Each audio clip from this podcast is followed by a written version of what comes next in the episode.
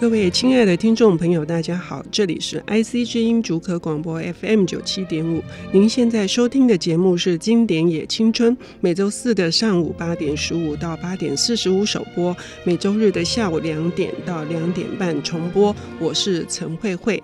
今天呢，我要用一句诗句来欢迎特别来宾。推门而出，头抵着一颗巨大的黑球，是 night。Night 就是夜晚的意思。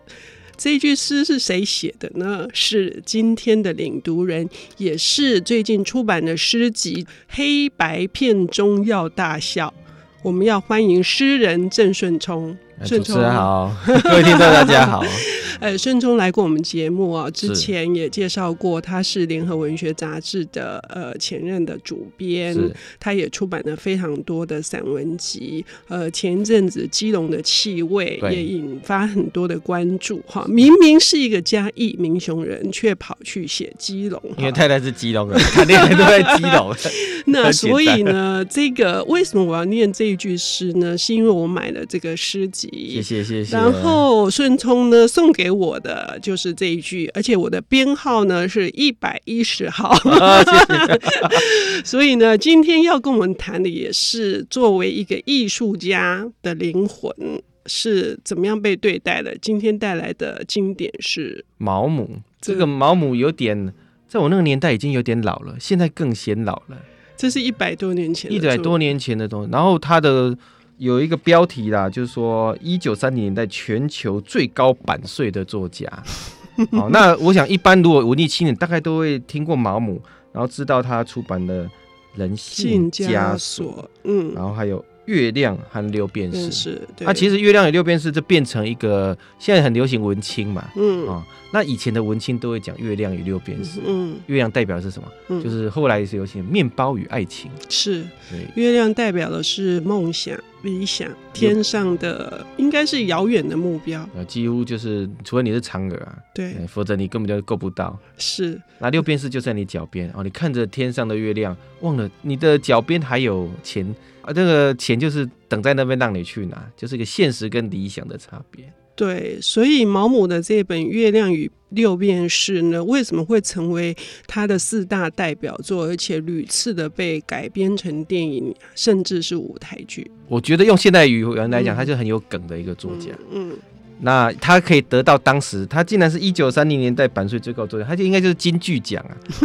就是很多警句。是，所以你在读这个《月亮与六便士》或者说他的很多作品的时候，嗯，读着读着就会跳出很多很有很妙的句子，嗯，让你轰然大笑。嗯，好，那我想现在流行很有梗嘛，以前没有梗。嗯，那我想。用比较文学的术语来讲，他很有机智，嗯，很懂得去议论，嗯，而且他非常的懂得去心理独白，嗯，可是在这个心理独白之中呢，用一种非常机智透彻的观点。嗯，来讲这个人的心理，这个人的状态。在当时的欧美的文艺圈，哈，尤其是那个聚会的时候，能够说出一些带有讥讽，然后马上刺中人心的话，是一件很重要的社交技巧。对，你尤其看十九世纪、二十世纪初的小说，嗯，嗯，发现他们都在聚会、在吃饭，跪着在吃饭呢，嗯，然后吃饭的过程之中，就有人会讲出一些。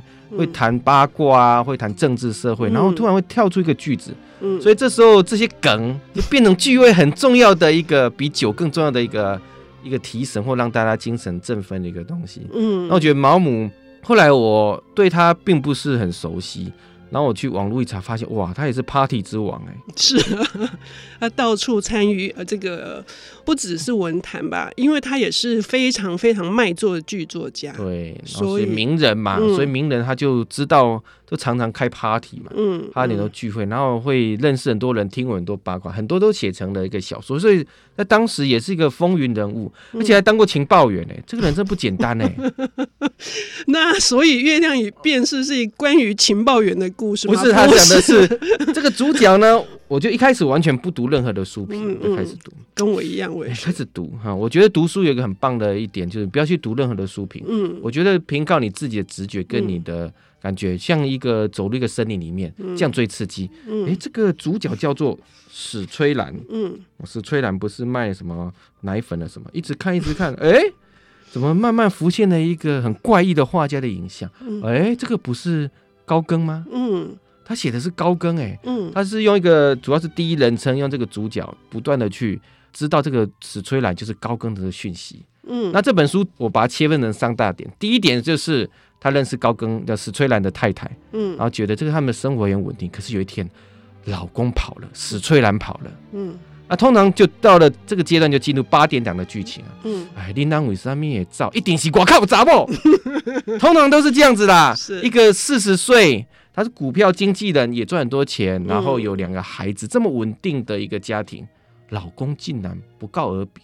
嗯，到底是为什么？不只是这样，就是说，在这个写这个这个人的身份是一个作家，而且是一个新晋有潜力的作家。对，这个是作家，在他的心目中，史崔兰太太喜欢文艺，而史崔兰是一个极度无趣、乏味、单调，然后一点都觉得稀松平常、平庸的一个男人，就是一个中年的发福了嘛，生活渐入无聊，然后躺在靠曲就变 potato 了这种。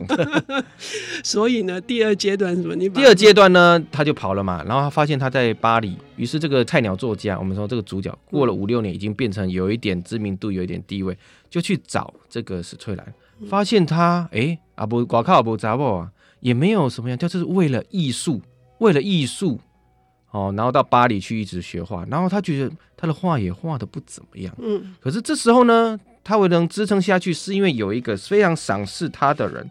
叫做史特洛夫，嗯，哦，在这史特洛夫也是个画家，可是画的并不怎么样。可是他就一眼就相中这个史翠兰，是一个非常好的画家。他这里写的非常棒，这是一个最大的悲剧，就是一个具有欣赏眼光，然后看上别人艺术才华，可是自己画的画极度之，对啊，极度之 差，然后甚至接到画是怎么样？最后呢，又有一个非常洒狗血的剧情。哦，他史翠兰走投无路，住在他家，结果他太太竟然爱上他，嗯，跟他在悲剧嘞。然后这个史特洛夫完全这个画，这个资助他的这个赏识他的画家完全无法接受。然后可是他自己自己就离开了，让那个史翠兰跟他太太在一起。最后又更扒了狗血的是，他太太还为了这个史翠兰来自杀。嗯，自杀完了之后，我觉得这一本书我最喜欢，觉得最震撼的一个点是，后来呢，史翠兰就走了。他留下一堆很多东西要处理。他回到画室之后呢，看到一幅画，是史崔兰哦，这是奸夫嘛，画淫妇的这个 这幅画。他本来动手要把它毁了，可是看到那一幅那么棒的一个画的时候，他就原谅他了。不仅这个史特洛夫看到他太太裸体像。无法毁掉他，甚至他要自己回老家，还邀请史崔兰一起跟他回去继续他的艺术工作。世界上有这种烂好人吗？这个好像有点不合情节嘛，哈。但是我相信呢、欸。对，那史崔兰是为了什么离开这个很平稳的生活？嗯、我们也可以说这是中年危机嘛。嗯，那他就是为了艺术跟这个乐艺，对了艺术的这个执着，他想要画画，嗯、他把他内心的这个。想法，他对画的一个 passion 全部把它投注在画里面。嗯，这个是有一点类似，真的像月亮嘞，就追逐一个渺不可及的一个理想。嗯，可是世人无法理解啊，都无法理解。所以我想这个东西是很不合人世间的常理的。是，可是偏偏呢，就是会有这样子的一个人。所以在这个故事的六月亮六便士的一个描写场景里面，史翠兰也不是一个很好相处的人。就是现在最流行的被讨厌的勇气，对，包括被他抛弃的妻子的所有的亲人的唾弃，大家都，而且他跟你讲话也不会客气啊，嗯、他就直接骂你啊，然后说飙三字经啊，也不理你，然后偶尔心情好的时候来给他那个啉咖啡，就是这样，嗯、就是一个怪人，然后一个不合情理的人，嗯，那你就觉得这两五上面出团会有什么？会有什么想法？会有什么未来？会有什么好的发展？他画在当时看起来也不怎么样啊，于是就进入第三阶段。第三阶段，我们哈要等一下休息一下。就是这个，他根本我们到现在目前为止看不出他有凭什么要这样拽，然后这样的不接受世俗的价值。这个人，他最后会走出一条什么路来？我们休息一下，等一下回来听郑顺聪谈毛姆的《月亮与六便士》。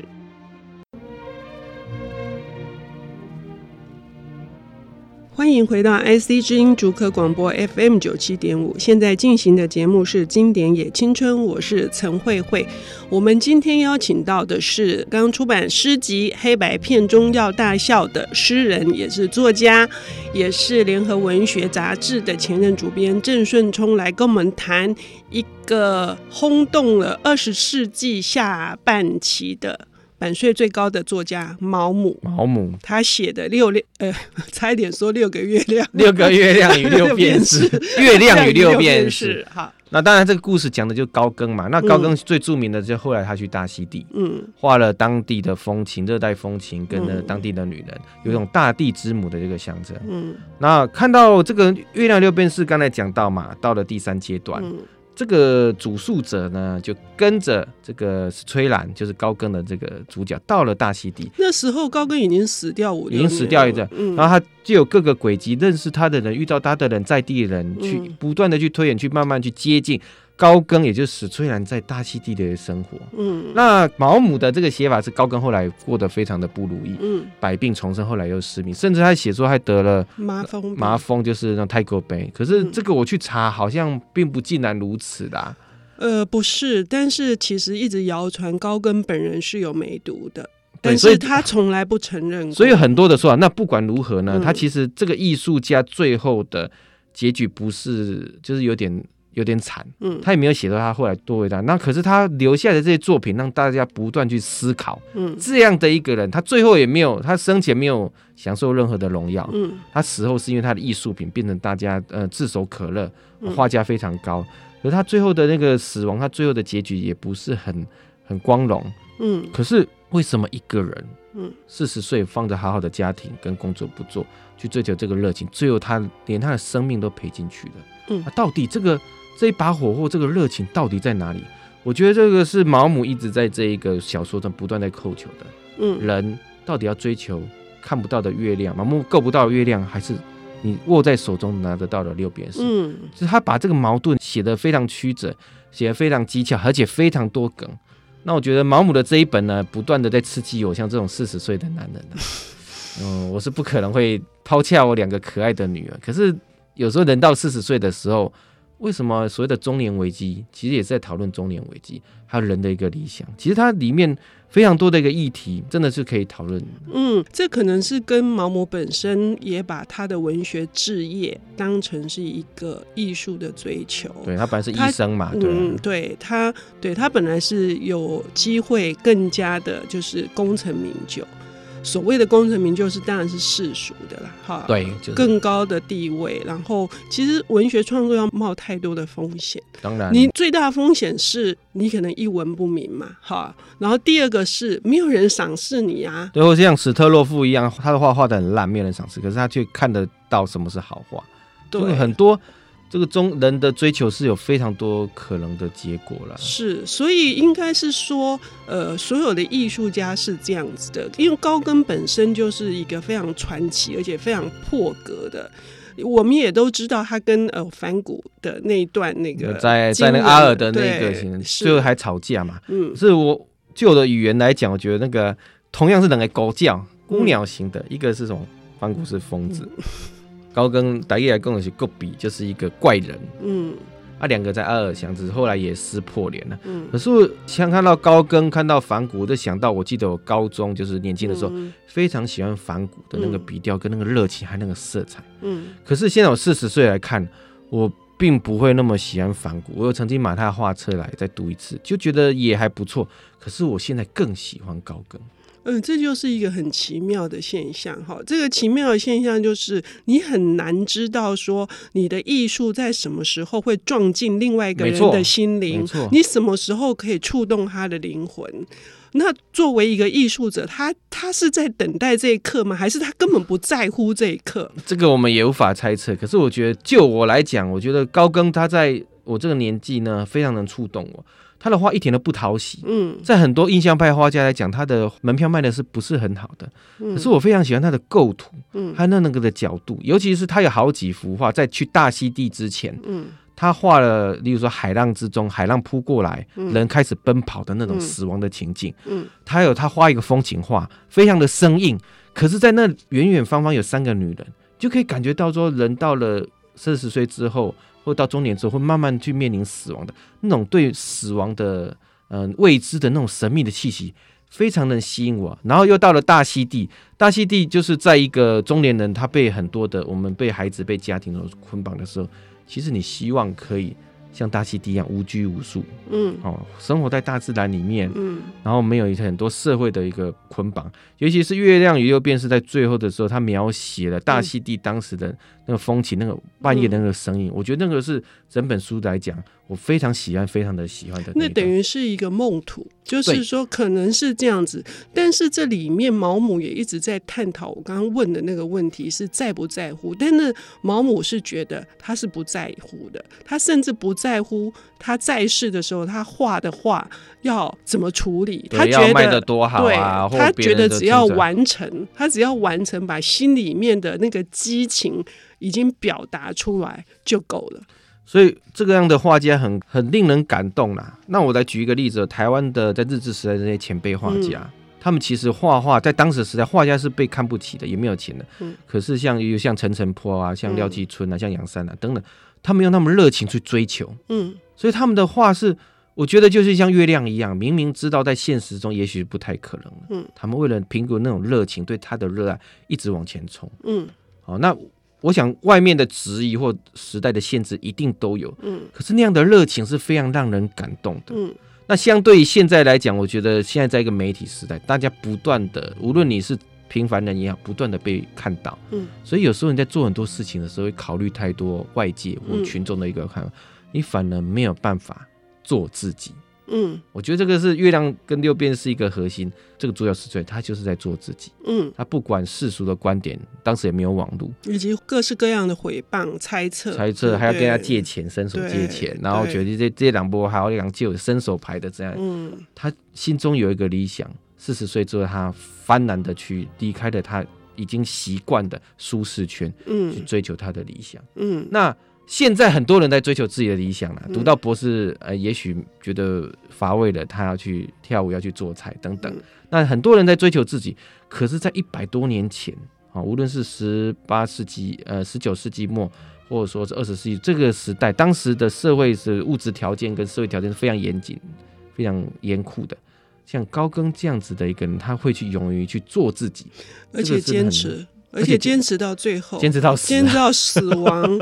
然后毛姆提到一个很重要的观点是，这些人他拥有自己独特的世界观，嗯、他才能跟真的走到终点。哦，这个慧慧讲的非常好，嗯、就是说做自己或一个独特性，不是啊，我想要做自己与众不同的出来。嗯，其实它背后你的世界观，嗯，你所做的心理准备，各个方面都要非常的完整或坚强，嗯，否则很快生活过不去了，你又回到了，嗯。一个常轨的一个世界，因为他甘于贫困到这种程度，哎，衣衫褴褛，哎，这个很很不，很真的很不容易。这的确是很不容易啦，嗯，所以我想现在很追求啊，所谓的被讨厌的勇气啊，做自己这样。